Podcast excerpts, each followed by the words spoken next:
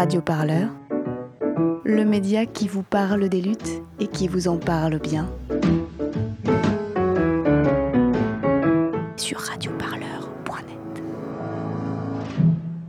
On a voulu centrer cette causerie euh, au Lila, se réunir et réunir, rassembler euh, des, des acteurs de, l'action locale qui s'engagent euh, vraiment au, au niveau local pour la, pour la justice sociale, la justice climatique. Je vous présenterai après les, les différents intervenants qui vont, qui vont parler, et qui travaillent vraiment sur, euh, sur la prise en main concrète de, ce qu'il est vivre sur le terrain. Euh, alors, c'est un changement de focal par rapport aux sujets euh, qui seront plus largement débattus à d'échelle plus globale. Et pourquoi nous, on s'est intéressé à l'échelle de la ville en, particulier? Parce que c'est la, la, première échelle d'engagement de nos concitoyens, c'est la ville, c'est le monde qu'ils vivent au quotidien, c'est l'échelle de proximité, de partage euh, de l'expérience et du vécu. C'est le lieu aussi où s'expriment des rapports de force assez costauds, comme, on en aura l'illustration. Et, et, on a voulu vraiment parler de, cette échelle au plus près des gens. Alors, la ville, ça a été, c'est encore un lieu de contre-société, un lieu où s'inventent des, des, résistances aux politiques antisociales. A par ailleurs, on en a eu des, beaux exemples dans le passé, et ça continue encore dans certaines villes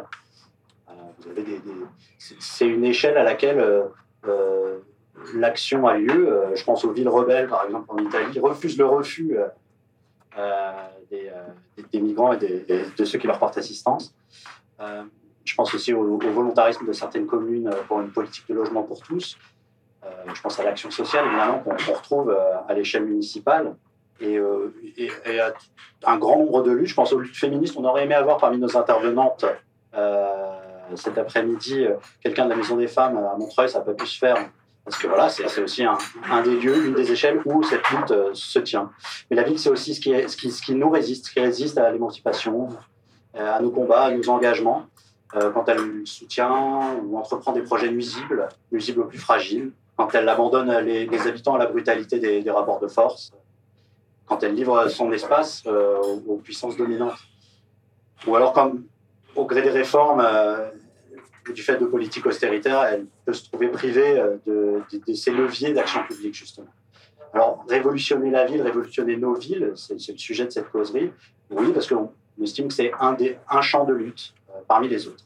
Et que ça passe par la participation de tous et tous.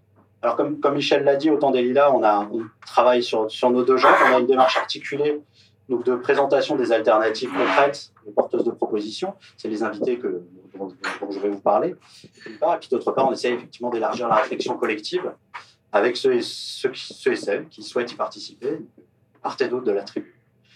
Et euh, c'est ce qu'on va vous proposer cet après-midi. Merci Alexis. Donc moi, je vais euh, euh, introduire assez brièvement donc, les interventions de nos intervenantes et intervenants. Donc comme l'a dit Alexis, ça va durer à peu près une heure, dix minutes chacun. Donc c'est la première partie de cette rencontre. Puis dans une deuxième, un deuxième temps, on vous proposera de participer à trois ateliers. Donc euh, sur la base de ces expériences, de ces luttes euh, et de ces pratiques, réfléchir au-delà sur trois questions. Donc, je les redis, je leur dirai encore. Hein. la première question, que peut-on faire hein, Les possibilités, les limites? Donc c'est notamment, même si chacun des, chacun des intervenantes et intervenants pourrait vous parler les trois et vont nous parler des, trois questions. Mais vous y retrouverez après donc euh, Cécile et Thomas pour euh, leur poser des questions et puis aussi euh, réfléchir avec nous et contribuer à l'élaboration euh, de ce qu'on voudrait être donc euh, une production collective sur un temps moyen de, des six prochains mois pour parvenir peut-être à écrire avec celles et ceux qui le veulent, le temps des lilas et toutes et tous ceux qui voudraient y participer, une brochure, un kit, quelque chose, des vidéos peut-être, en tout cas des formats et des contenus qui pourraient être utiles à eh bien, euh, des initiatives citoyennes démocratiques à l'échelle municipale. Deuxième question, je l'indique, donc pas que peut-on faire, mais comment le faire, hein, donc les moyens et les stratégies. Deuxième atelier, troisième atelier, pourquoi faire le projet et les contenus à l'échelle municipale. Alors, euh, je dis juste quelques mots très rapide et puis je passe euh, la parole à nos deux premières euh, intervenantes et intervenants. Je signale aussi que euh, pour la grande majorité, ils ont déjà répondu à des questions qu'on leur a envoyées.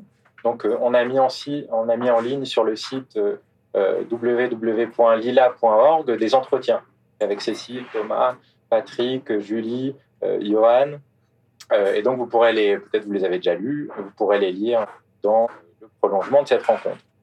Je commence les deux intervenantes de l'atelier 1. Donc, Thomas, on a voulu te demander d'apporter ton point de vue, mais aussi celui d'Attaque, hein, dont tu as été co-président et dans le cadre duquel tu continues de militer.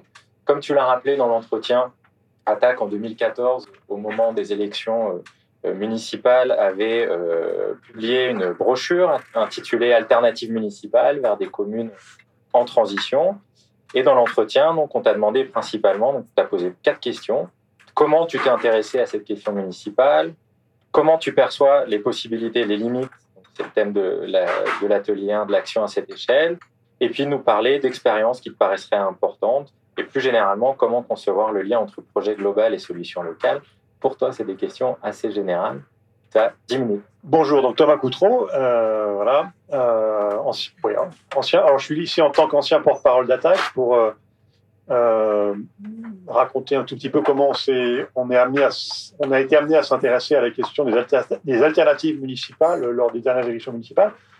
Et on est aussi en réflexion, évidemment, pour savoir qu'est-ce qui va se passer, comment on va se profiler dans, la prochaine campagne municipale. Euh, attaque, euh, disons, c'est fondé beaucoup au départ sur une politique euh, tournée vers l'éducation populaire, vers l'information du public, des conférences débats, beaucoup de, meetings, de réunions, et assez peu d'actions. Ça a eu des résultats en termes de pénétration euh, des idées altermondialistes, la critique du modèle néolibéral et des résultats absolument euh, importants, je pense. Hein. c'est les, thèmes dont nous sommes porteurs avec beaucoup d'autres, hein, mais ont, pénétré assez profondément l'opinion publique, euh, mais sans aucun effet sur les politiques publiques, sans aucun effet sur que ce soit d'ailleurs des gouvernements de gauche, de droite. On a vu que on était totalement incapable de faire dévier, de, ne serait-ce que d'un dixième de degré la trajectoire euh, des politiques néolibérales, hein, malgré le fait qu'on avait conquis, peut-être pas une hégémonie intellectuelle, mais enfin une forte position. Nos critiques sont vraiment extrêmement présentes dans le débat public. Euh, à un moment, je me souvenez, Sarkozy, euh, au forum de Davos en 2009, avait fait des discours quasiment copiés-collés de, des, des bouquins d'attaque. Donc on s'est dit comment ça se fait que euh, voilà que euh, on a peut-être gagné la bataille idéologique en grande partie, mais euh, enfin mais ça, ça ne, on, a un sentiment, on a tous un sentiment d'impuissance, hein, un sentiment d'incapacité à peser réellement sur le cours des choses. Donc on s'est dit collectivement, on va peut-être essayer d'infléchir un peu, passer d'une politique du dire à une politique du faire, essayer d'être plus dans l'action pour essayer de retrouver des marges de pouvoir d'agir même à un niveau pas forcément euh, global, pas forcément immédiatement macro, pas forcément macro-politique ou social, mais de retrouver des marges de manœuvre, de retrouver des marges de pouvoir d'agir dans euh, le, concret, y compris dans le local. Ça s'est traduit de, deux ou trois, enfin, je dirais de deux manières principales. D'abord, le passage, euh, l'irruption, on va dire, sur le terrain de la désobéissance civile, sur lequel Attaque n'était pas du tout présent euh, jusqu'alors. Hein. On a rejoint un courant, d'ailleurs, qui est en train de se développer assez fortement euh, en Europe, notamment euh, de, militants qui posent des questions politiques à travers des actions de désobéissance civile spectaculaires, préparées, mises en scène, non violentes, perturbantes, interpellantes, qui, en Angleterre, là, on a le, le, lancement de Extinction Rebellion, qui est vraiment alors un pas un pas supplémentaire très, très important, je pense, dans le développement de ce type de mouvement euh, en Europe, euh, avec l'idée qu'il faut maintenant euh, poser, par des actes concrets, poser le fait que non, nous ne pouvons plus accepter ce qui se passe.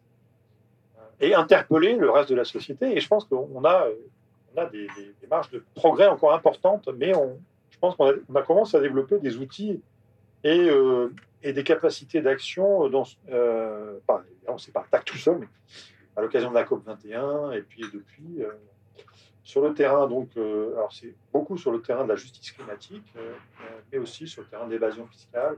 La deuxième chose c'est on, a commencé à s'intéresser vraiment à la question de la politique locale, hein, avec l'idée que il y a des marges de manœuvre pour, pour, faire des choses, pour obtenir des avancées concrètes, même limitées, pour obtenir, pour construire des, des, formes d'auto-organisation, même limitées. Il y a des marges de manœuvre qui existent au niveau local, qui n'existent pas aussi, aussi facilement au niveau, au niveau national ou encore moins international.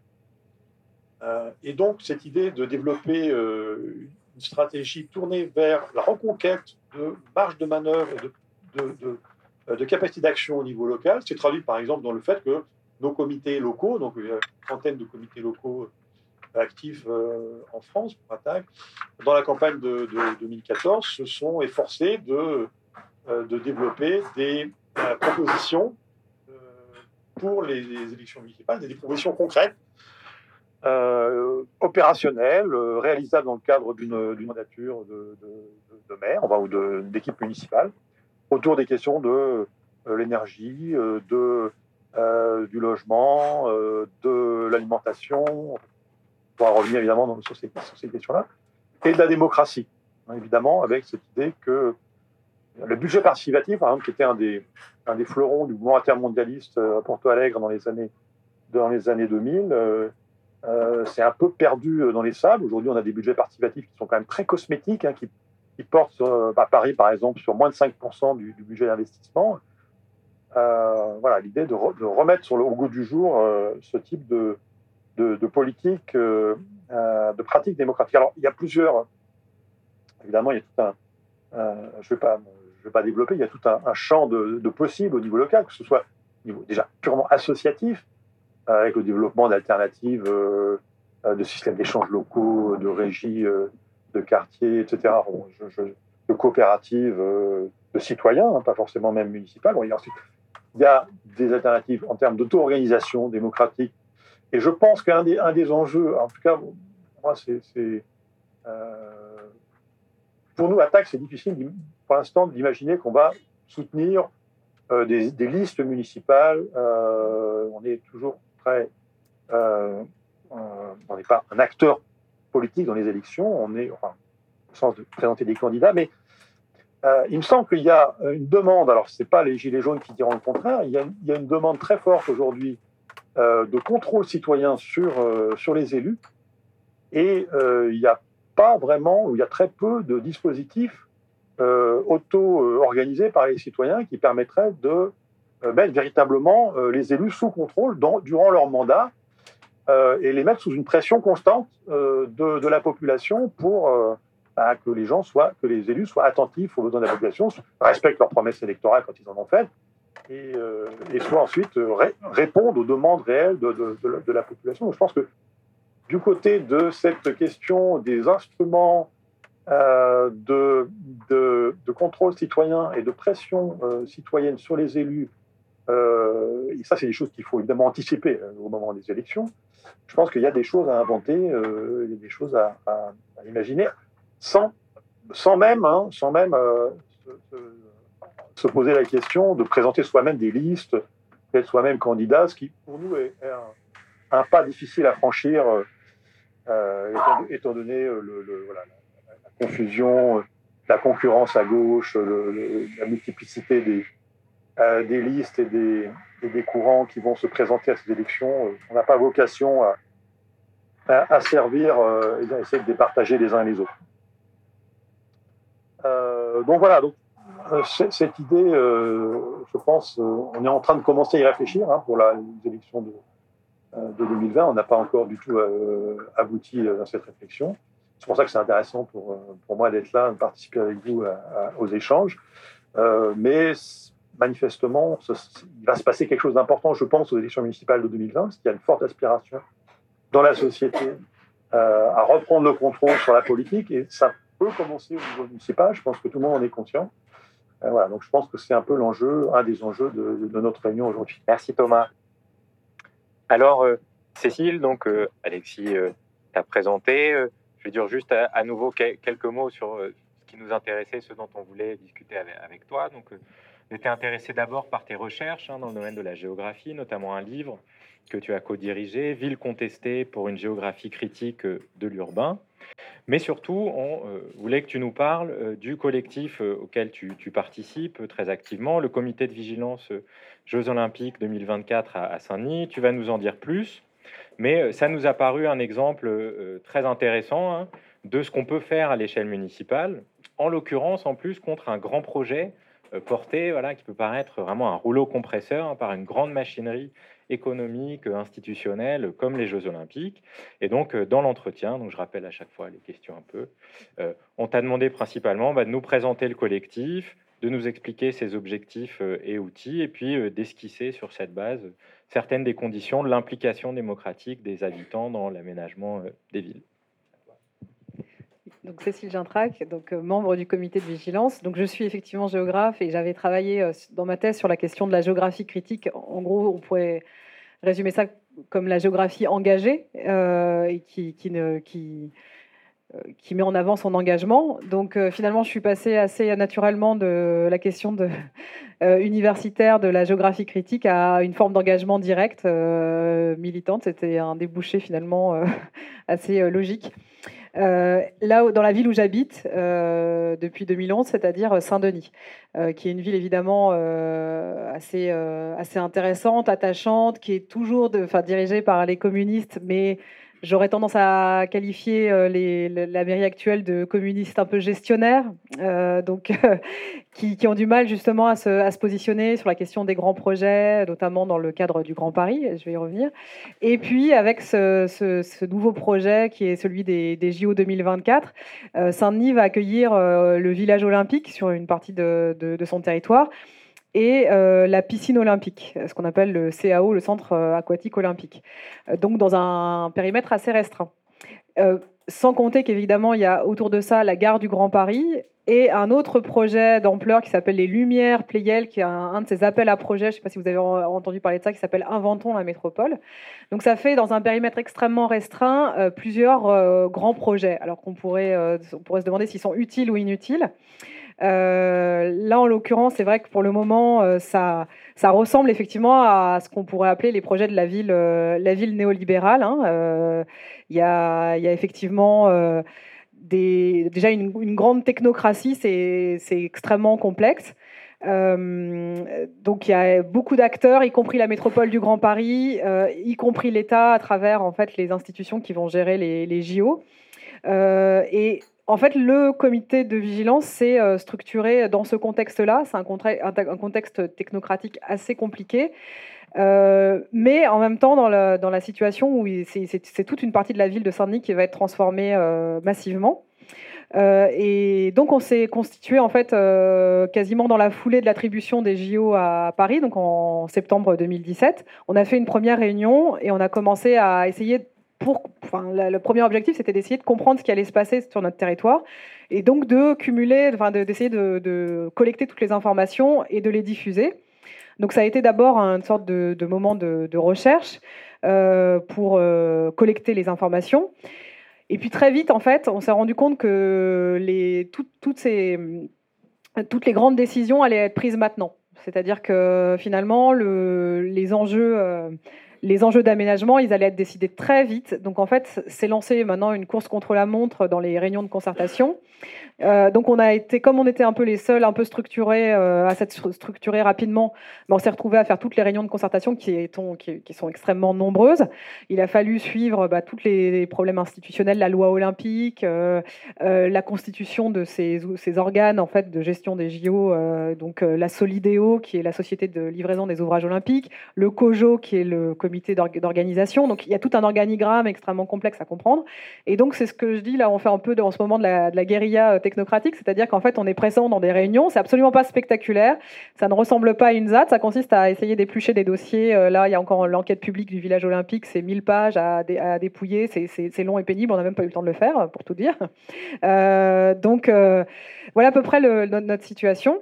Mais c'est vrai que assez rapidement aussi, on a, on a fait aussi un travail donc sur les réseaux sociaux d'interpellation permanente ce qui a, ce qui a permis, en fait, j'ai l'impression de mettre un peu le pied dans la porte. Euh, donc, c'est-à-dire qu'on a été, euh, maintenant, on est reconnu hein, par, les, par les institutions comme une sorte de, bah, de, de contre-pouvoir citoyen, ou en tout cas de, de, collectifs citoyens locaux. Et donc, euh, ils nous doivent en quelque sorte des comptes et ils essayent de, bah, de maintenant de prendre un peu en compte euh, les, nos remarques. Donc, c'est en tout cas cette marge de manœuvre, elle est très fine. Hein. Alors là, encore plus pour les JO, parce qu'effectivement, c'est un peu une machine de guerre, parce qu'ils ont en gros un une volonté absolue de terminer tout en 2024, évidemment, on peut bien le comprendre. Donc les citoyens, c'est vraiment les cailloux dans la chaussure. Il ne faut pas que ça y ait trop d'opposition parce que ça ralentit les projets. Et évidemment, on est là sur la gloire de la France. Il nous faut faire, faire les JO du 2024 parfait. En même temps, il y a une fenêtre de tir parce que ça a été vendu et annoncé comme les JO citoyens, inclusifs, de la transparence. Et sur le papier, en fait, c'est euh, tout ce qu'on pourrait rêver en fait de, tout événement. Donc en fait, nous, on a une euh, fenêtre de contre euh, de contre discours à jouer en disant, mais vous avez promis la transparence, vous avez promis l'inclusion, vous avez promis la démocratie, vous avez promis l'héritage durable, vous avez promis l'excellence environnementale. C'en est où? Donc nous, on essaye de, rejouer cette, ce discours-là, en fait. Et euh, voilà à peu près l'idée. Alors, ça, pose en fait la question, effectivement, pour répondre à la question de, ce que peuvent faire une ville. Alors, parce que là, on est dans la situation, effectivement, de la ville de Saint-Denis, qui est, qui une ville communiste, qui, euh, est aussi euh, dans le cadre d'un... Ça, c'est une autre échelle hein, d'intervention, parce qu'on on va parler de l'échelle municipale, mais il y a une, échelle qui n'est pas souvent mentionnée, mais qui est stratégique. C'est celle de, des établissements publics territoriaux. Donc, en gros, là, en l'occurrence, pour nous, l'intercommunalité pleine commune. Euh, là, c'est là que se joue quand même, il faut le savoir, hein, en termes urbains, euh, la politique de la ville, les grands projets et euh, la question environnementale souvent. donc, en gros, il faut, si on là, moi je suis géographe, ce qui m'intéresse souvent, c'est de savoir quelles sont les échelles d'intervention. L'échelle d'intervention municipale, elle est intéressante, mais pour toutes ces dynamiques-là, en fait, l'échelle stratégique, c'est l'échelle des établissements territoriaux, en fait. donc, des, groupements de communes. Euh, donc ça, c'est aussi un espace à investir. Hein. Donc euh, là, il faut, il faut le créer. Et alors, l'autre chose que je voulais dire, c'est que euh, ce qui est intéressant dans le comité de vigilance, dans les fenêtres de tir qui sont mises en place, c'est qu'au début, donc, on était tous intéressés exclusivement par les JO, mais en fait, on a essayé de fédérer différents collectifs. C'est-à-dire que on a essayé de faire une contre-cartographie donc des JO, c'était une première étape. On essaye de continuer maintenant plus dans le détail ou dans des, des questions d'aménagement mais du coup, on fédère différents collectifs, en fait. Donc, euh, le comité de l'enfouissement de la parce qu'évidemment, les habitants de Saint-Denis n'ont pas du tout obtenu le plus important, qui était quand même l'enfouissement de la qui, fracture complètement notre ville et qui pollue au passage. Hein. C'est un des endroits les plus pollués de France. Euh, et puis euh, d'autres, enfin plein de collectifs. Et donc c'était là pour l'instant une plateforme de 13 collectifs, mais il y a d'autres collectifs qui nous rejoignent.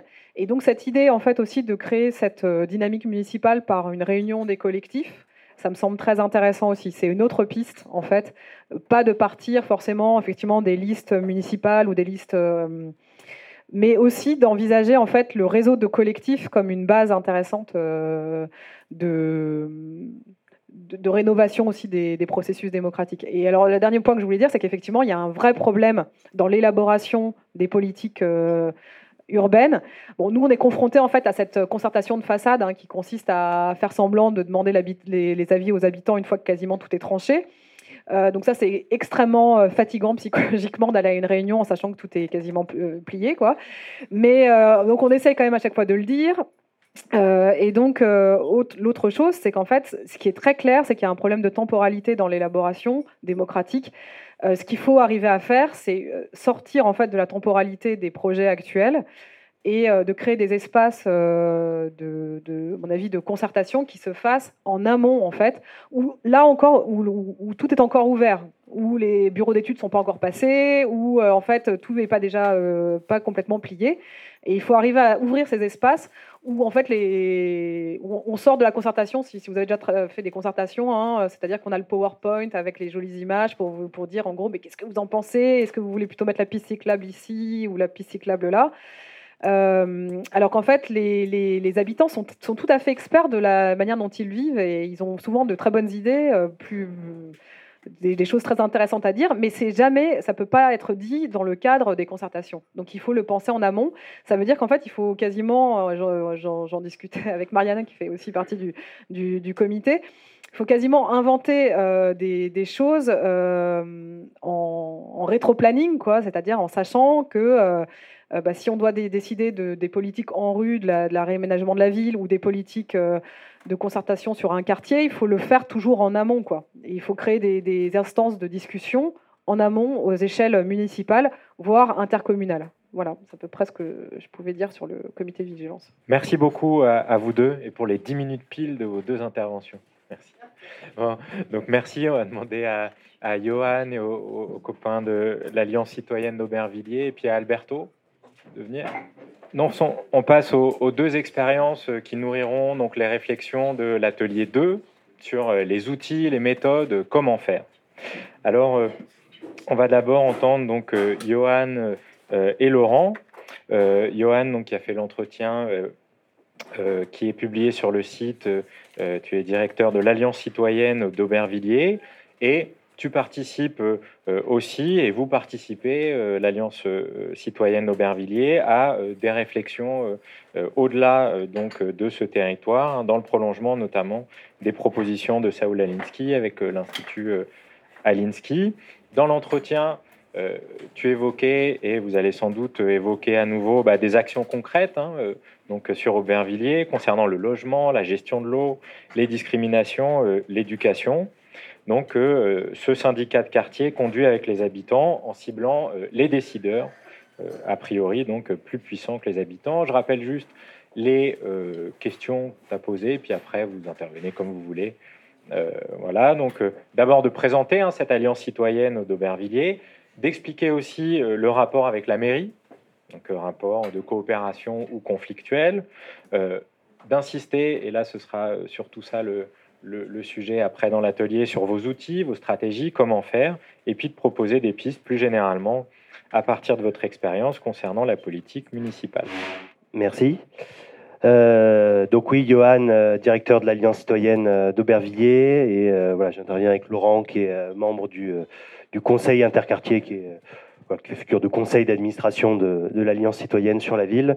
Euh, pour expliquer un peu l'Alliance et son fonctionnement, donc c'est, euh, tu le disais un petit peu, Alexis le disait un petit peu, c'est une sorte de syndicat de quartier, donc une organisation qui essaie de mener des campagnes contre les injustices sur la ville d'Aubervilliers, avec un peu deux figures, celle des des organisateurs donc je fais, dont je fais partie. Donc organisateur, ça fait un peu organisateur de soirée, mais euh, c'est pas trop ce qu'on fait. C'est une, c'est une traduction, euh, euh, comme on a pu, du terme organizer, qui est un terme qui vient des États-Unis et qui est un métier voilà, qui est plutôt, plutôt en vogue, je sais pas si c'est le terme, mais, mais qui est pas mal développé aux États-Unis, qui existait peu en France. Voilà, qui est ni un rôle d'animateur, ni un rôle de permanent un peu classique, qui est vraiment une figure un peu nouvelle qu'on essaie en tout cas de développer à l'Alliance citoyenne et qui vise à euh, voilà, avoir des professionnels qui euh, construisent des organisations dans les quartiers avec une méthode euh, dont je ne veux pas rentrer dans le détail, mais qui vise à, contrairement aux organisations traditionnelles, à partir des colères des habitants. La, notre première mission en tant qu'organisateur, c'est d'aller voir les euh, habitants au porte-à-porte le plus souvent, euh, ça peut être ailleurs parfois, mais souvent au porte-à-porte, euh, pour poser un peu quatre questions fondamentales.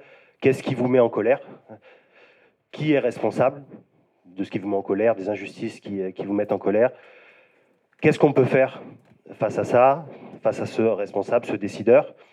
Et on va chercher, euh, nous, des responsables, ce qu'on appelle des responsables verticaux, c'est-à-dire des responsables qui ont plus de pouvoir que nous, qui sont capables de faire changer les choses, et pas comme le ferait l'extrême droite, par exemple, d'aller chercher des, responsables horizontaux, euh, vos voisins ou, ou euh, les étrangers. Et surtout, est-ce que vous êtes prêts à le faire avec nous?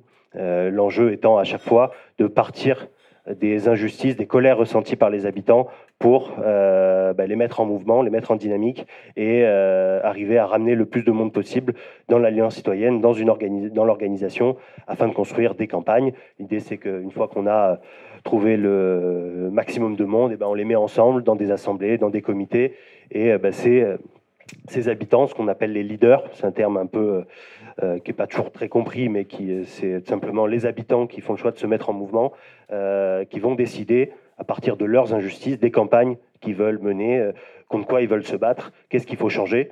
c'est ça que l'organisateur est, un petit peu en retrait, il organise, mais c'est pas lui qui va décider de ce contre quoi il faut se battre, parce que sinon il aura une chance sur deux de le faire tout seul.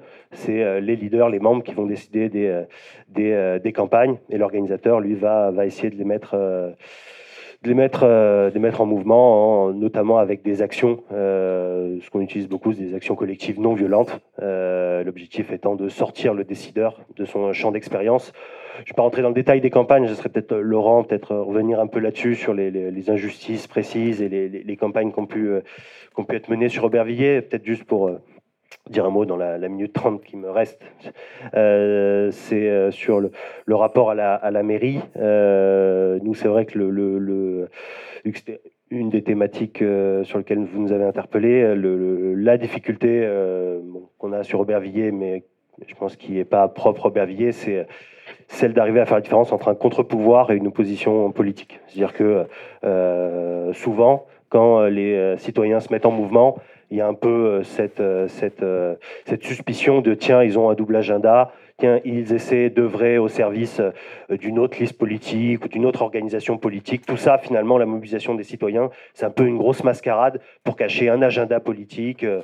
Alors de qui vous voulez, hein, Génération, la France Insoumise, les Verts, bon nous c'est le Parti communiste qui est, qui est, en direction sur Bervilliers, mais probablement que si jamais euh, une autre liste venait à l'emporter en, 2020, euh, ils nous soupçonneraient ensuite de, rouler pour les communistes, par exemple, ensuite. Quoi. Donc c'est euh, en gros cette suspicion pour délégitimer d'une certaine manière la, parole des citoyens. Et nous, c'est ça qu'on essaie de construire. C'est un contre-pouvoir. On n'est pas là pour rouler pour un tel ou pour un tel, mais par contre pour essayer de mettre la pression sur les décideurs, ceux qui, parce qu'ils ont ils sont dans une position de pouvoir faire changer les choses, bah, c'est sur eux qu'on met la pression et qu'on essaie de construire, euh, un contre-pouvoir citoyen. Euh, on n'est pas les adversaires de telle ou telle force politique, ni les alliés de telle ou telle autre euh, par, par principe. c'est comme ça qu'on construit le, le contre-pouvoir citoyen sur la ville comme je suis à 5 minutes pile d'une précision de métronome, je vais laisser la parole donc à, Laurent, qui est membre du conseil interquartier de l'Alliance, comme Gabriel d'ailleurs, qui est, venu, qui est venu aussi. Et, euh, et voilà, laisser développer un peu plus les, campagnes. Euh, bonjour à toutes et tous. Euh, bon, voilà, on est un groupe d'habitantes et, d'habitants, pardon pour ma voix, hein, je vais faire le mieux possible, sur la ville qui s'est retrouvée en effet mobilisée avec une méthodologie qui est, qui est particulière, celle qu'a a exposée Johan. C'est une méthodologie qui n'est pas particulièrement nouvelle en France. Hein. La faculté de Saint-Denis euh, a toujours un diplôme, je crois, euh, en recherche-action euh, participative qui existe, donc ça fait quand même 30 ans. mais ça n'a jamais été mis en œuvre. Et en fait, là, bah, il y a une volonté à Aubervilliers en fait, de mettre en place, oui, comme le disait tout à l'heure, un, syndicat de quartier. Un syndicat qui se pose sur des vraies questions comme se les poserait un syndicat dans, une entreprise dans le monde du travail. puis évidemment, ça commence par des choses très simples. Hein. Ben, dans une entreprise, il faut des toilettes en bon état. Et ben, dans un quartier, il faut des locaux poubelles en bon état. Alors évidemment, c'est pas la gloire de la France, pour reprendre tout à l'heure, et les Jeux Olympiques. Quoi, euh, pourtant, au quotidien, euh, ben, on met au défi n'importe quelle personne, que ce soit à Paris, euh, à Douala, Grenoble ou ailleurs, ou Barcelone, j'en sais rien, d'avoir des rues dégueulasses, des bas d'immeubles pas à gérer, parce que le, décideur, que ce soit un office public, une mairie ou des propriétaires privés, décide de ne pas s'en occuper. Et bien c'est là-dessus que ça se passe. alors des fois, c'est très long, des fois, c'est très casse-pied, c'est pas très comment dire, euh, intellectuellement euh, très poussé. Et pourtant, eh ben, il le faut. Parce qu'en fait, c'est ça qu'on se pose comme question. C'est vraiment, c'est oui, pourquoi ils en sont arrivés à cette situation-là? Comment ils ont pu le faire? Ça, on se la pose entre nous. Donc ça nous amène en effet à, poser euh, cette éducation populaire de gens qui se sont retrouvés en rupture de banc, de tout type d'autres organisations. Parce que toutes les autres organisations qui existaient sur la ville, euh, qui continuent d'exister, les gros trucs sur le logement, les grosses associations sur ci ou ça, ouais, sont là, mais sont tellement institutionnalisées en fait que le problème des poubelles, elles, pour elles, c'est intellectuellement, euh, vous foutez de nous, quoi. Ça n'a pas d'intérêt. Pourtant, le problème de 1500 euh, euros de facture d'eau, de rappel sur trois ans, qui n'a pas été fait par un office HLM qui était payé pour le faire, ben, ça pose un sacré problème. Et sur, sur cette bataille-là, en fin de compte, qu'on a construit l'organisation. Alors aujourd'hui, c'est euh, quatre quartiers euh, dans, dans, Aubervilliers. C'est en effet un interquartier, une sorte de conseil d'administration euh, qui tourne avec plus d'une dizaine de personnes aujourd'hui, des femmes, des hommes, on est des mecs. Désolé, il y a mon fils au fond, ma femme travaille, et les autres aussi. Mais on s'est construit là-dessus. Et on s'est construit en fait très rapidement en opposition aussi bien vis à -vis de la mairie, comme le décrivait euh, euh, Johan tout à l'heure, mais également euh, en opposition avec les autres organisations présentes, qui ne voulaient pas voir les habitants. l'habitant, lui, il exprime une problématique, et il ne l'aurait pas exprimé si on n'avait pas été le chercher dans sa cage d'escalier, en fait si euh, Johan, si d'autres, si euh, euh, nous, quand on, peut le faire, qu'on a le temps de le faire, on ne va pas les chercher parce que ces gens n'ont pas obligatoirement, c'est le problème de, la souffrance, de l'oppression, c'est qu'à un moment, des fois, on ne sait plus comment se battre. Donc, on rentre le soir, on s'enferme chez soi, les problèmes, on les avale, et puis on se dit qu'on y retourne le lendemain matin. Ils n'ont pas le courage parce d'aller écrire des plaintes à l'office HLM ou à la mairie, encore moins d'envoyer des mails. puis des fois, bah, ils peuvent même pas le faire parce qu'en fait, ils parlent français juste couramment pour aller au travail, mais ils ne peuvent pas l'écrire. Euh, et là-dessus, en fin de compte, bah, toute cette colère qui est, présente, ces, injustices que vivaient ces gens au quotidien, elles n'étaient connues de personne n'étaient connues de personne. Les autres organisations, CNL, CGL, euh, partis politiques euh, et autres, les partis politiques à Aubervilliers, ils ont découvert qu'il y avait des bidonvilles à 5 mètres de la place de la mairie. Il y en avait même un qui était place de la mairie. Mais ils ne le savaient pas, parce qu'en fait, ils rentraient, ils venaient, les gens, ils avaient voté, point barre. Et là, bah, en fait, on mobilise des gens là-dessus. Alors après, la vraie question, là, vous posez, vous, aujourd'hui, on ira, va essayer de répondre après, c'est, euh, ouais, est-ce que nous, on se pose la question euh, d'aller euh, aux élections municipales? Bah, Pour l'instant, je n'ai pas l'impression qu'on se la pose, en fait. parce qu'on sait qu'une chose, c'est que, en fait, traditionnellement, beaucoup et beaucoup, beaucoup d'hommes et de femmes chez nous sont, en fait, sont déjà été présents dans plein d'associations des syndicats, euh, certains des partis politiques, de droite, de gauche euh, et autres, et euh, tous se rendu compte d'un même constat en fin de compte. C'est qu'au bout d'un moment, vous faites quelque chose sur une ville, vous créez quelque chose, n'importe où, et en fin de compte, immédiatement, il y a les partis politiques qui viennent et qui vous disent, bon, bah maintenant, alors, comment on fait pour les municipales? Bah, Nous, en fait, on dit, ben ouais, pas de problème, hein, faites comme vous voulez pour les municipales. Allez-y, il va y avoir un tour, un deuxième tour, un troisième tour, puis nous, bah, au quatrième tour, on sera toujours là. Et on va toujours venir vous parler des rats que vous n'avez pas nettoyés. On va toujours vous parler des poubelles qui sont toujours pas gérées. On va toujours vous parler des 4,5 euh, millions euh, euh, d'euros qui sont partis de l'office HLM. Ça, ne va pas changer en fait sur le fond. voilà. Alors c'est un petit peu, il y a un petit côté chez nous sans le savoir, je pense, qui est très charte d'Amiens pour les syndicalistes qui sont là présents. Où en effet, il y a un moment où on se pose cette question du rupture avec le politique. On est prêt à discuter avec lui, on est prêt à lui expliquer les choses, on est prêt à travailler avec lui. Mais est-ce que de là, on est prêt, en effet, à passer ce cap Ça, c'est une vraie question. Et c'est une question, par exemple, qu'on n'a pas eu le temps de se la poser encore. Bah parce qu'en effet, il y a d'autres soucis, quoi. il y a d'autres, il y d'autres problématiques qui se posent et on n'a pas eu le temps de prendre cette réflexion. C'est pour ça qu'on a, on a créé, euh, il y a l'année dernière, hein, et puis je fais très vite, euh, euh, un, institut de formation en interne pour déjà amener des formations au sein de nos adhérents et de nos adhérentes, et puis en même temps d'essayer d'y inviter après d'autres personnes qui vont pouvoir poser justement des réflexions sur la ville, sur comment on pourrait poser voilà telle ou telle chose. Mais euh, voilà, pour l'instant, on a fait une tentative, je le dis parce que c'est vrai, c'est une petite victoire quand même pour des gens euh, de quartier. On a fait une tentative électorale. Euh, on a pris un siège au, conseil d'administration de l'office HLM de la ville avec une liste en association avec le DAL, le droit au logement HLM, une, entité du DAL. pour une raison très simple, c'est qu'au bout d'un moment, eh ben, on, on veut aller voir quand même un minimum ce qui se passe à l'intérieur pour arrêter de se faire, euh, passez-moi l'expression, entuber largement à, longueur de temps. Euh, voilà, et euh, voilà, c'est Fatouma, camarade, qui n'est pas là aujourd'hui, elle, a gardé les enfants, les siens du moins, et voilà, vous la reverrez peut-être une prochaine fois. Et j'ai dépassé de 1 minute et 4-5 secondes. Merci beaucoup. Que passe à, Alberto.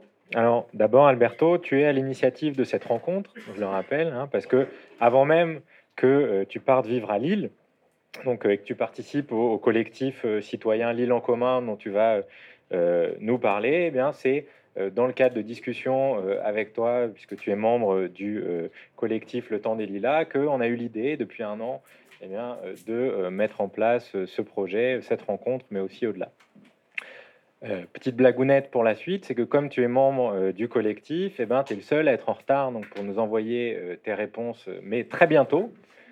Très bientôt. Euh, donc euh, l'entretien avec euh, Alberto sera mis en ligne aussi sur le site.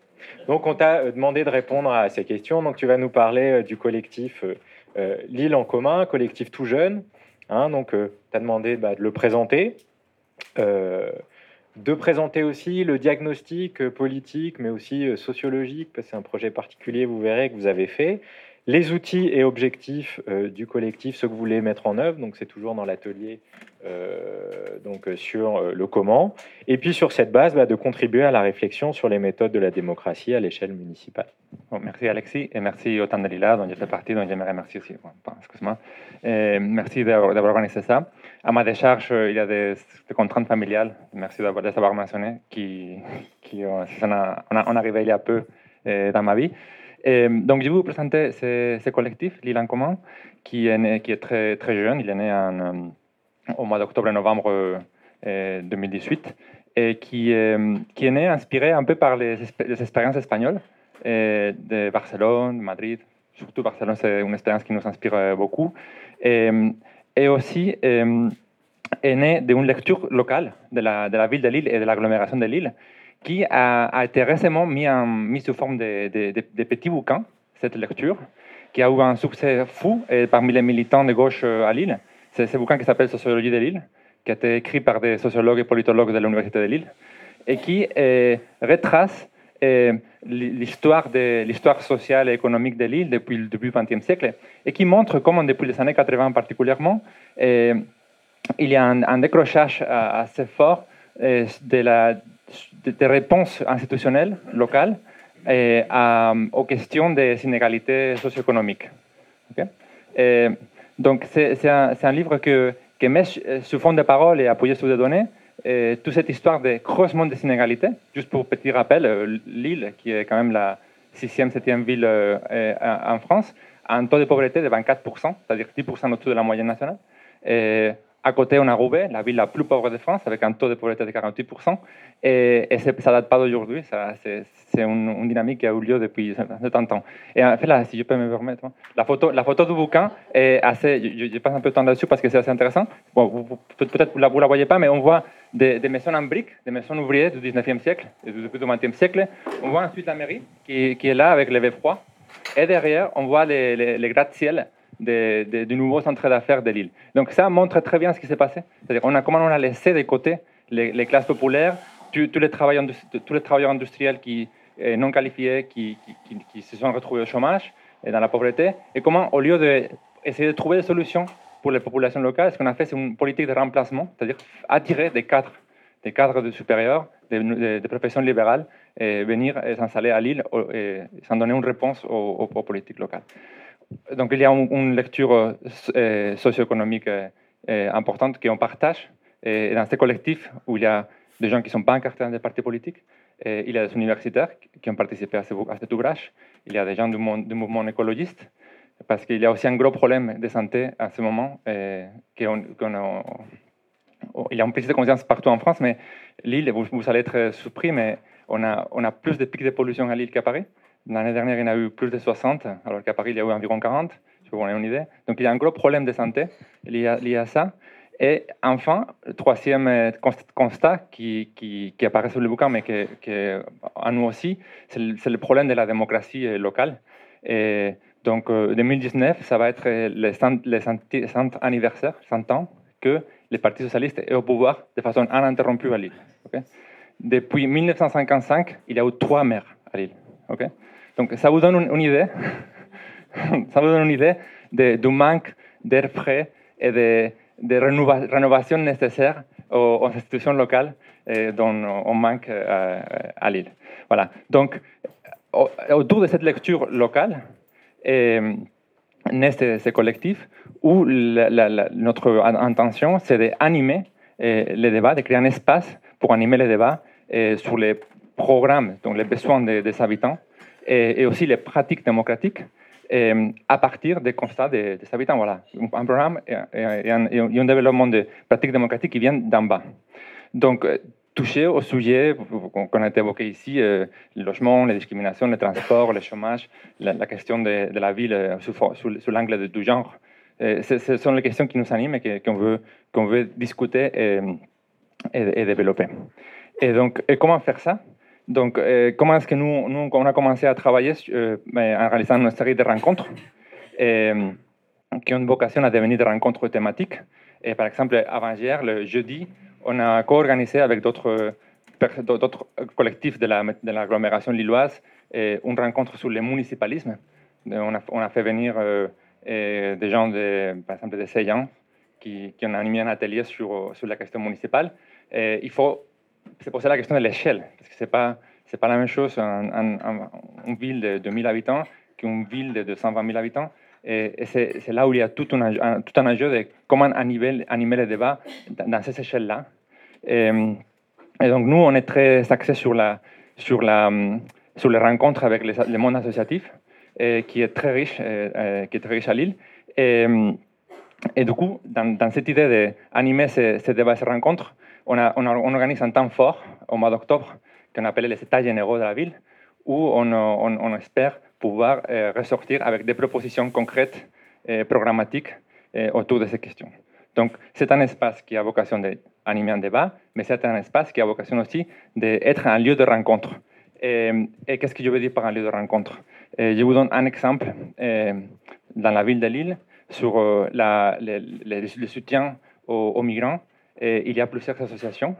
Par exemple, il y a une association qui est très axée sur, euh, les, mineurs migrants. Il y a une autre association très axée sur les, les exiliés, les réfugiés. Il y a encore une autre, un collectif de sans-papiers indépendants. Il y a encore euh, des gens qui s'intéressent aux, conditions de vie des, gens de voyage. Et, tous ces espaces-là ne se parlent pas entre eux. Alors que si on arrivait à donner une plateforme où chacun de ces espaces pouvait venir avec ses, revendications, on pouvait, on pouvait leur donner un poids politique beaucoup plus fort.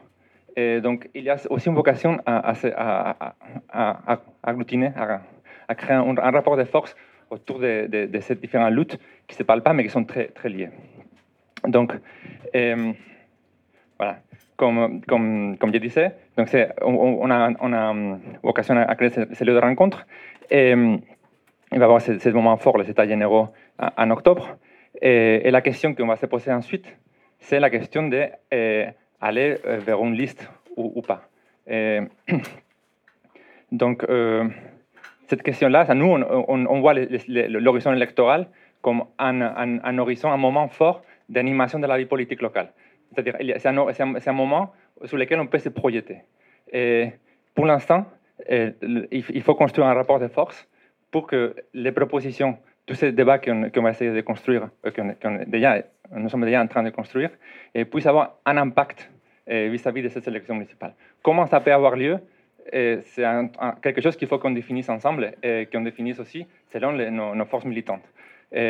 donc, est-ce que ça va être tout simplement un cahier de, un cahier de charges qu'on va demander aux, personnes qui vont se présenter? Est-ce que ça va être une liste et une liste à vocation de rassemblement, un peu inspirée comme la liste, la liste de Barcelone, qui a été une liste où il n'y a que les militants les activistes qui, participent, mais il y a aussi les partis qui se sont rejoints. Ils ont fait une liste unitaire de gauche. Est-ce que ça va être cette, situation-là? C'est encore à définir selon le, la, les langues qu'on va être capable de, produire. En tout cas, que ce soit l'un ou l'autre, on espère, devenir ce qu'a dit Thomas tout au début, un acteur, un contre-pouvoir qui puisse demander des comptes à, aux élus qui seront élus en 2020. Merci beaucoup à vous trois. Euh, on va passer donc euh, eh ben, euh, aux intervenantes intervenants du troisième atelier, donc en demandant à Julie et Patrick de venir pour les deux dernières interventions à partir là encore d'expérience et de lutte et autour, disons, de la question qu'on trouvera dans le troisième atelier. Je redirai ça à nouveau euh, à la fin. Du contenu, des contenus, euh, du euh, programme, de ce qu'on peut défendre au niveau municipal. Et vous le verrez là particulièrement du point de vue des questions écologiques et des questions budgétaires ou de financement des services publics. Alors on va commencer par euh, Julie. Donc on était intéressé euh, à la fois par euh, ton activité professionnelle et aux enjeux écologiques à l'échelle locale, et puis surtout par ta participation donc à la lutte en cours contre le projet de défrichement et d'aménagement de la forêt de la corniche des Forts. Donc entre Romainville et Lila, Pantin et Noisy-le-Sec, tu vas nous, nous, le redire. Donc dans l'entretien, tu expliques le projet, mais aussi la palette d'actions citoyennes, politiques, euh, euh, médiatiques, juridiques des habitants pour euh, s'y opposer. Et on t'avait donc posé quatre questions. D'une part, bah, de présenter cette lutte. Ensuite, à partir de ça, de questionner les possibilités, les limites de l'échelle municipale pour peser donc face à ce type de projet. tout à l'heure, on avait un grand projet, là c'est un peu plus petit, mais c'est un projet quand même dévastateur aussi. Et puis d'expliquer les outils de cette mobilisation en cours. Et enfin, même si ben, on verra tout, à l'heure, surtout dans l'atelier, ben, de questionner les enseignements pour un programme politique municipal, ou en tout cas pour penser les contenus de la politique municipale, notamment concernant les projets d'aménagement. Donc, euh, bonjour, moi je suis vice-présidente de patrimoine et environnement. Donc, c'est une coordination d'associations romainvilloises parce qu'on a une situation un peu particulière à Romainville où c'est assez, assez vertical, euh, très opaque et avec une grande anarchie euh, sur le développement urbain. Donc voilà, en fait, tout le monde se retrouvait confronté à des projets d'aménagement, à une mairie qui est quand même assez autoritaire. Donc il est apparu assez vite qu'il fallait se coordonner. Donc il y a des associations qui sont à la fois sur le patrimoine, l'environnement, les sols, la pollution et les quartiers populaires. Et euh, moi, je travaille aussi sur ces questions depuis 15 ans en tant qu'attaché de presse, ce qui me donne aussi euh, un observatoire de ce qui se fait dans les villes en France, puisque je travaille avec des villes de province. Et il y a une grande, grande disparité, euh, notamment sur tout ce qui est espace vert, urbanisme. Donc là, le sujet d'actualité, c'est la défense de la forêt de la Corniche des Forts, donc qui est située entre quatre villes et à travers ça, c'est la question qu'on peut laisser aux sauvages dans nos villes. Et puis aussi la grande prédation qu'on constate à beaucoup d'associations euh, sur les espaces verts et publics. Là, avec, euh, sur la première couronne, avec l'arrivée des métros, etc., il y a quand même des grands changements, bah, avec les JO aussi. Et du coup, il y a vraiment, si les villes ne sont pas équipées, une prédation en cours des promoteurs sur tous ces espaces. Donc euh, la forêt de Romainville, c'est une forêt qui fait 27 hectares, qui est au cœur d'un ensemble de parcs. Voilà, donc c'est pas les espaces verts qui manquent, contrairement à ce qui peut être dit. Et c'est euh, une forêt qui, s'est formée sur euh, d'anciennes carrières de gypse, qui était fermée au public. Donc c'était assez magique puisque vous aviez vraiment un paysage de jungle avec des lianes, il y a des collections de lianes, des collections de clématites. Vous aviez des renards, des chauves-souris, enfin plein de choses assez exceptionnelles à 2 km de Paris mais voilà, qui avait pas quand même, euh, qui avait le tort de ne pas être protégées par, euh, par la loi. Elles font pas partie des espèces protégées. Donc ça, c'est un vieux projet d'aménagement qui a démarré dans les années 95, qui a repris vraiment euh, dans les années 2000. Et puis, il y a une grosse phase de vigilance qui a vraiment évolué. Hein. Au départ, le projet initial, c'était de raser toute cette forêt, qui est quand même un poumon vert très important pour les villes autour, mais même pour Paris. Et euh, il y a une grosse phase de vigilance citoyenne et associative euh, à partir de 2011 avec des naturalistes qui ont commencé à tirer la sonnette d'alarme, des associations comme Bagnolet en Vert, euh, Fabrice Nicolino, qui avait écrit tout un texte pour un observatoire populaire de la biodiversité. Donc voilà, avec des visites sur place pour faire découvrir le projet, c'est comme ça que je l'ai découvert à cette époque. des courriers, de la participation à des enquêtes publiques, etc. Donc tout ça qui est quand même assez chronophage qui a sûrement permis, euh, avec aussi l'évolution de la société, de permettre que la, forêt ne soit pas complètement rasée, mais qui malheureusement n'a pas remis en cause ce projet qui est porté par la direction des sports de la région et pas par, les services environnementaux. Donc après, il y a une grosse phase de silence où plus personne n'a pu avoir d'informations. Et ça, c'est des phases qui sont assez euh, dangereuses, je pense, par rapport à ces projets d'aménagement, puisque c'est là où bah, tout le monde baisse un peu sa vigilance parce que vous ne pouvez pas vous, battre ou essayer de faire orienter des projets si vous n'avez pas d'infos. Donc euh, moi, j'ai travaillé avec l'école spéciale d'architecture, avec des étudiants qui ont fait plein de, projets de micro-architecture, des choses assez passionnantes tout autour de cette forêt. Ils ne prévoyaient pas du tout d'abattre des arbres, euh, voilà, parce que ça leur paraissait vraiment incongru pour cette génération. Et en janvier de cette année, on a eu une présentation euh, par la région à quelques associations d'un projet ficelé qui voilà, prévoyait de défricher 40 000 m2 d'arbres, et puis, euh, avec des usages de poney club, euh, de solarium, voilà, des choses, euh, et sans aucune concertation. En plus, on est sur un budget quand même total depuis les années 2000 de 38 millions. Donc voilà, il y a quand même eu un peu d'opposition, mais on nous a dit que c'était ficelé et que c'était comme ça, qu'il n'était plus du tout temps de faire de la programmation. Donc moi, j'ai continué à travailler avec les étudiants. J'ai écrit une tribune qui a été signée de personnalité qui est parue dans, dans l'IB. Et euh, voilà, et tout ça sans réponse. En fait, à aucun moment il a été possible pour les associations euh, qui sont pourtant vigilantes depuis très longtemps de, faire entendre leur voix sur ce projet. Donc euh, ensuite, on a lancé une pétition en ligne qui en est à presque 30 000 signatures, des pique-niques, des chaînes humaines. Et malgré tout ça, les travaux ont démarré en octobre. Donc voilà, ça a été assez violent avec les bulldozers, etc. Donc ça a vraiment cristallisé l'opposition. On a parlé de Minizad. Il y a une association notamment le collectif, c'est un peu scindé en fait. il y a une association qui est toujours présente euh, sur le terrain, qui occupe le terrain. qui a essayé d'empêcher ces travaux, mais en fait, en face de nous, on a quand même des grosses machines, des gros enjeux. Il y a une grande palissade qui a été montée. Et du coup, le défrichement a pu suivre son cours. Donc il y a dans les autres actions qui sont menées, il y a aussi tout ce qui est recours. Donc il y a un recours gracieux euh, pour Écocide, des associations des amis de la forêt, et un recours euh, et un, recours contentieux. Voilà, donc, euh, et puis ça a été effectivement fortement médiatisé. Bon, moi j'ai appuyé aussi puisque j'ai ces réseaux-là de par mon métier. Donc il y a des photographes aussi qui ont travaillé, c'est très important pour illustrer ces luttes. Mais voilà, je dirais que quand les travaux démarrent, c'est quand même euh, souvent trop tard et empêcher un, projet à ce stade, c'est vraiment très compliqué. Donc là, il reste quand même 20 hectares de forêt qu'on va essayer de sauver. Euh, donc les discours politiques vont dans ce sens, mais il n'y a aucune mesure de préservation de cette forêt effective. Donc là, l'idée, c'est euh, de ne pas se laisser prendre par le temps, si, tant est qu'on puisse encore le faire, et d'influer pour que voilà, ces discours politiques se traduisent en, en actes.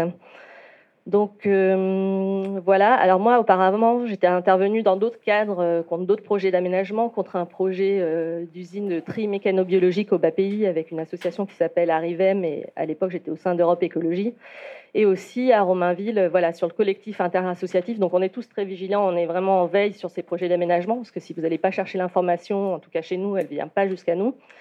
Et euh, du coup, on a essayé de défendre notre place du marché, puisqu'on a cinq projets immobiliers euh, sur notre place du marché. Et là, euh, on n'a plus de place, en fait. On a un immeuble de huit étages qui monte sur la seule place de la ville.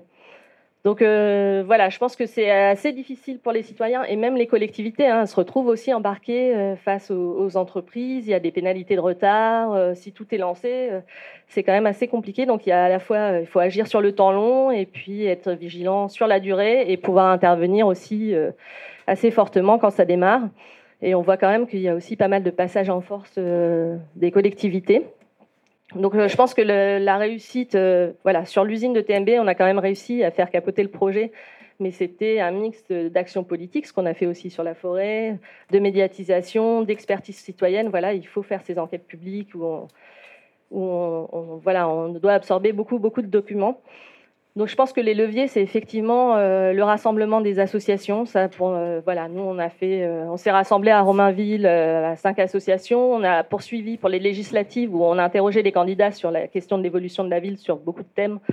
Voilà, en se rassemblant avec des associations d'autres villes. Et là, on a une coordination de défense des espaces verts qui rassemble 30 associations en fait en Ile-de-France qui euh, voilà et c'est toutes des associations qui luttent pour préserver un espace commun, hein, que ce soit un espace public ou un espace vert.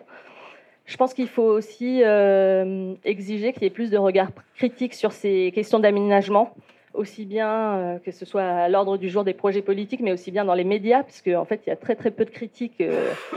voilà, hein, de fait, vous avez très peu de journalistes, vous avez beaucoup de journalistes immobiliers et beaucoup moins de journalistes environnement. Là, les chiffres, c'est assez marquant. Et, puis, effectivement, de recréer des espaces de dialogue euh, entre les citoyens et les élus euh, pour, euh, pour sortir de ces visions assez frontales. On ne va pas tous partir en ZAD. ça, je pense que c'est un peu utopique. Et puis, surtout, la grande tendance actuelle, c'est quand même de baisser les possibilités de recours. là, vous avez une expérimentation sur les enquêtes publiques pour enlever le commissaire enquêteur. Donc, on a vraiment un affaiblissement de ces possibilités de recours, de l'intérêt à agir et puis une je vais y arriver, judiciarisation euh, aussi de ces combats. Donc je pense qu'il faut effectivement arriver à intervenir en amont. Donc ce qu'on a fait avec la coordination de défense des espaces verts, enfin du moins ce qu'on tente de faire. D'abord, on a structuré un discours commun avec un manifeste, avec des demandes assez précises. On demande un moratoire pour préserver les espaces verts et publics. Ça concerne plutôt la première couronne. Hein. Je pense qu'à Paris, on sent moins quand même ça.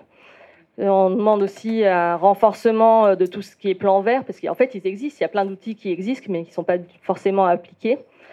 Euh, je pense qu'il faut aussi refuser tout ce qui est compensation sur le vivant, puisque en fait, c'est aussi un permis voilà, de défricher. Et quand on détruit un écosystème, on ne pourra pas le reconstruire.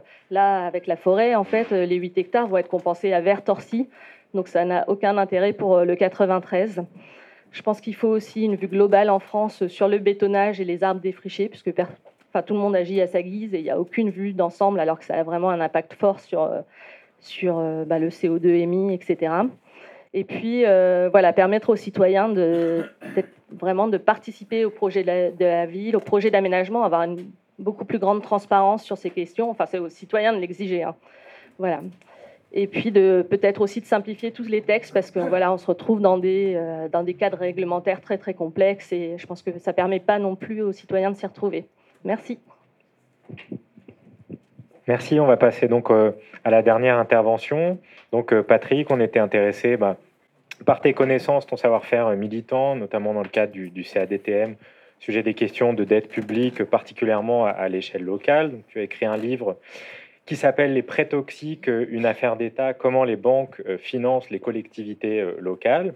Et on t'a demandé plus spécifiquement donc, euh, de nous présenter, dans l'entretien mis en ligne aussi, les mobilisations et les initiatives, notamment juridiques, des collectifs d'audits citoyens locaux, les CAC, auxquels tu as très activement participé. Donc, dans l'entretien, tu as posé quatre questions. Je fais pour toi comme pour tout le monde. Euh, D'abord, nous présenter donc six initiatives des cas contre les prêts toxiques contractés par les mairies. C'était ça le, la cause. Et d'aborder au-delà, à partir de là, ce que peuvent faire les citoyens pour intervenir euh, sur ces enjeux qui peuvent apparaître techniques, euh, difficiles. Euh, comment le faire, comment c'est possible, et enfin d'esquisser les mesures qu'il faudrait prévoir dans un programme politique municipal, par exemple, en ce qui concerne notamment la dette, les recettes et les euh, dépenses publiques. À toi. Merci euh, Alexis. Alors, quelques mots pour euh, situer le contexte de l'action des collectifs d'audits citoyens. La crise de 2007-2008 s'est traduite, on a pu toutes et tous le vérifier, par une augmentation de la dette publique des États, mais aussi par une augmentation de la dette publique des collectivités locales et des, hôpitaux publics. Alors, cette augmentation de, la dette des acteurs publics est finalement euh, la traduction du fait que euh, les pertes générées par les banques ont été euh, socialisées, prises en charge par les contribuables, les usagers, donc à travers l'État et les collectivités locales. Pour euh, aller vite, donc, euh, cette crise 2007-2008 a mis en évidence un certain type d'emprunt euh, que les banques appellent pudiquement des emprunts structurés et qu'en ce qui me concerne et avec d'autres, on appelle emprunts toxiques. Ces emprunts toxiques, ce sont des emprunts spéculatifs qui sont, pour une majorité d'entre eux, donc, ont leur taux indexé sur la parité des monnaies, l'euro et le franc suisse, et on arrive à des situations où, dans certaines collectivités, euh, les taux dépassent 25%. Euh, Ça a été le cas dans une collectivité. Alors, je vais donner un exemple très concret. Vous avez euh, une collectivité qui s'appelle Nîmes Métropole, qui représente plus de 150 000 habitants, qui a souscrit en 2008 un emprunt de 12,5 millions. Et en, 2000, en 2016, le taux de cet emprunt était supérieur à 25%.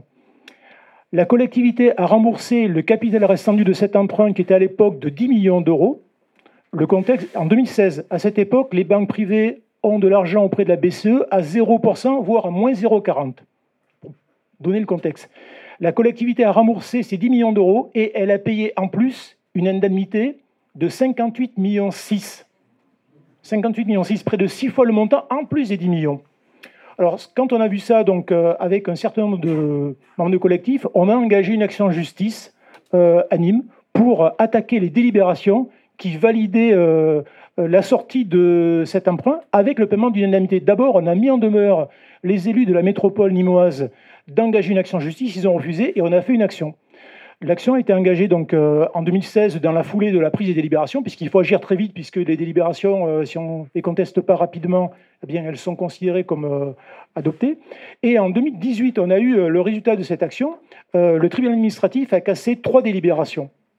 Donc c'est un gros succès parce que c'est très important. Cette action a été menée devant le tribunal administratif dans le cadre de recours pour excès de pouvoir, qui a été fait donc par nous citoyens, parce que devant le tribunal administratif, on n'a pas l'obligation d'avoir recours à un avocat.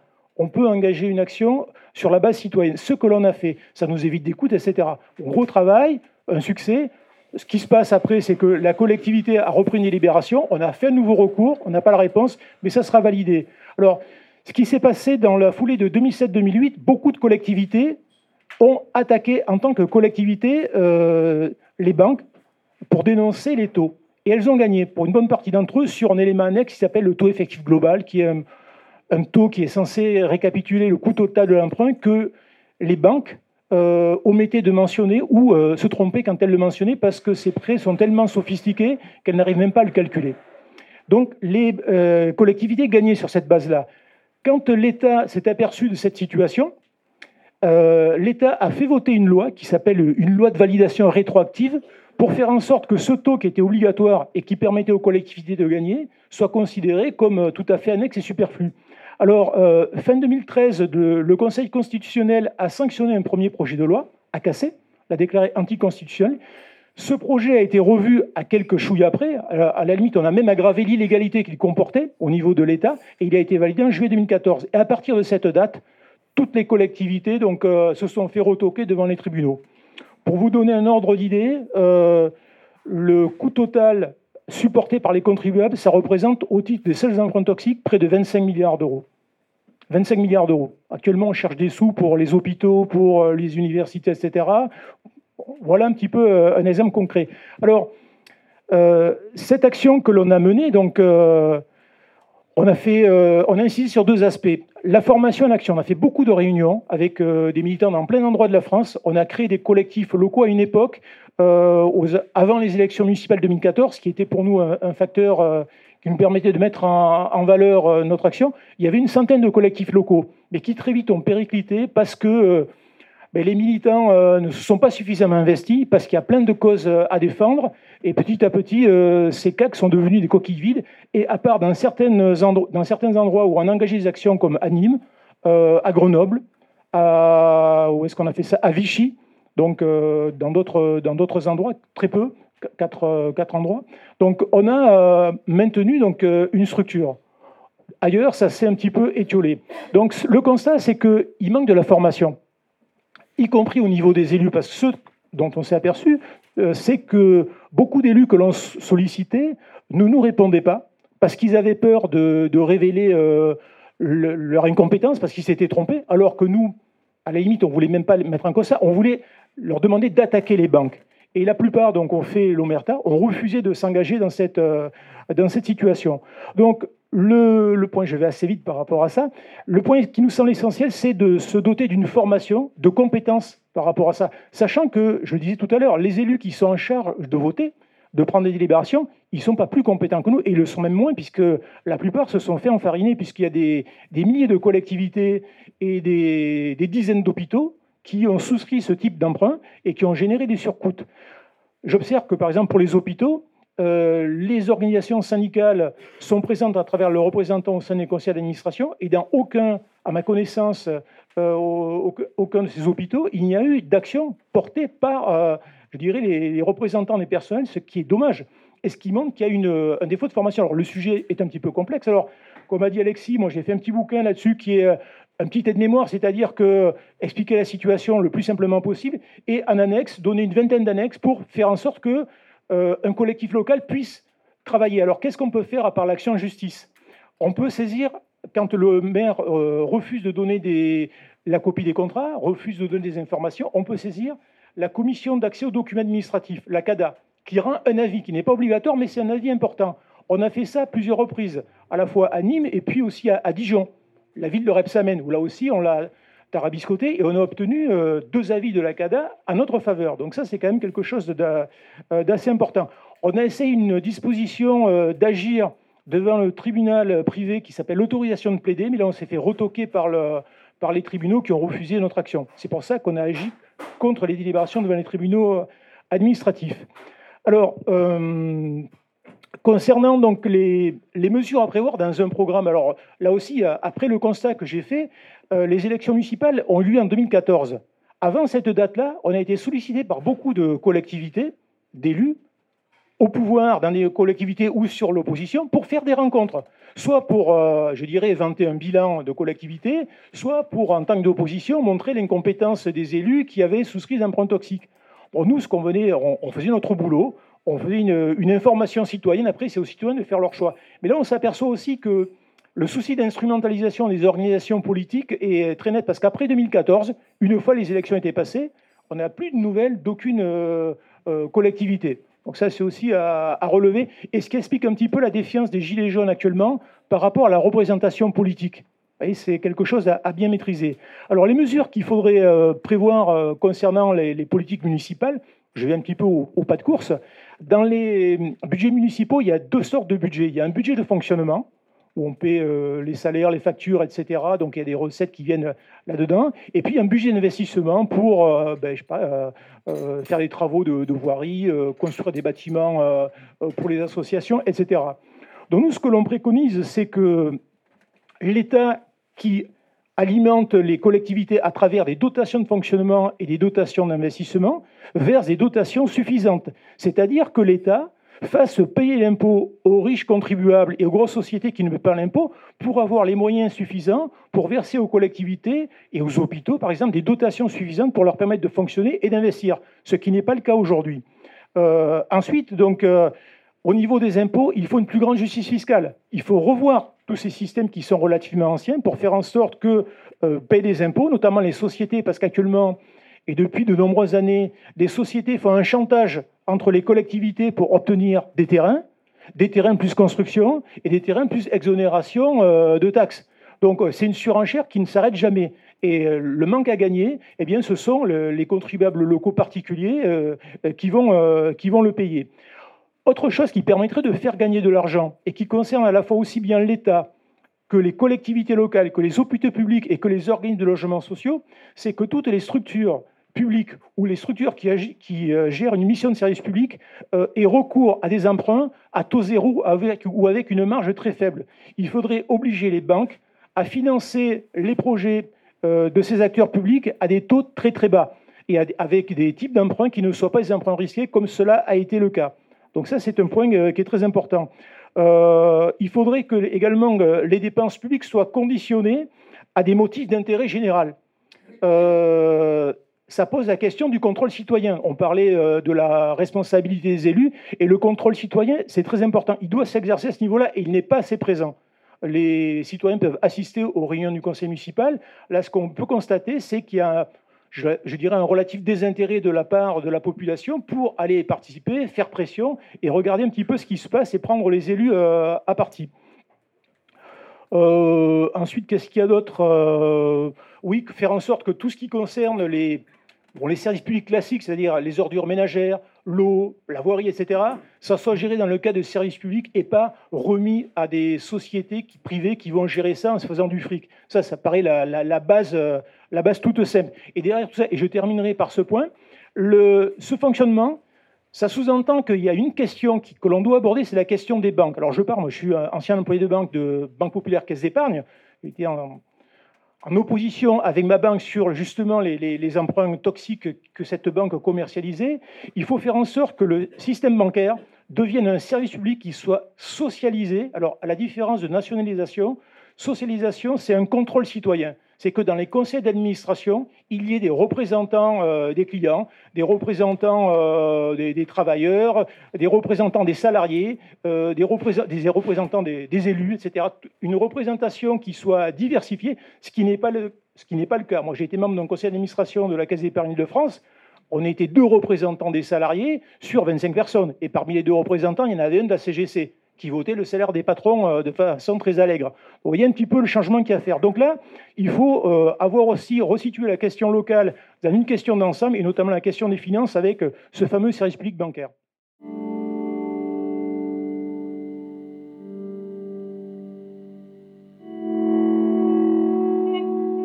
Radio Parleur, le son de toutes les luttes. Et c'est la fin de cette conférence Révolutionner nos villes organisée par notre partenaire Le Temps des Lilas au café Le Lieu-dit à Paris. Parmi les intervenants, Cécile Gintrac, géographe, membre du comité de vigilance JO 2024 Saint-Denis, Julie Lefebvre du collectif citoyen pour la défense de Romainville, Alberto Hameau, membre du collectif Lille en commun, Thomas Coutreau, économiste et membre d'Attaque, Patrick Sorin, syndicaliste sud BPCE, et Johan Pinault, directeur de l'Alliance citoyenne d'Aubervilliers, ainsi que toutes les interventions du public. Cette captation a été réalisée le 2 février dernier. Vous retrouvez toutes nos conférences sur notre site radioparleur.net. Merci d'avoir écouté.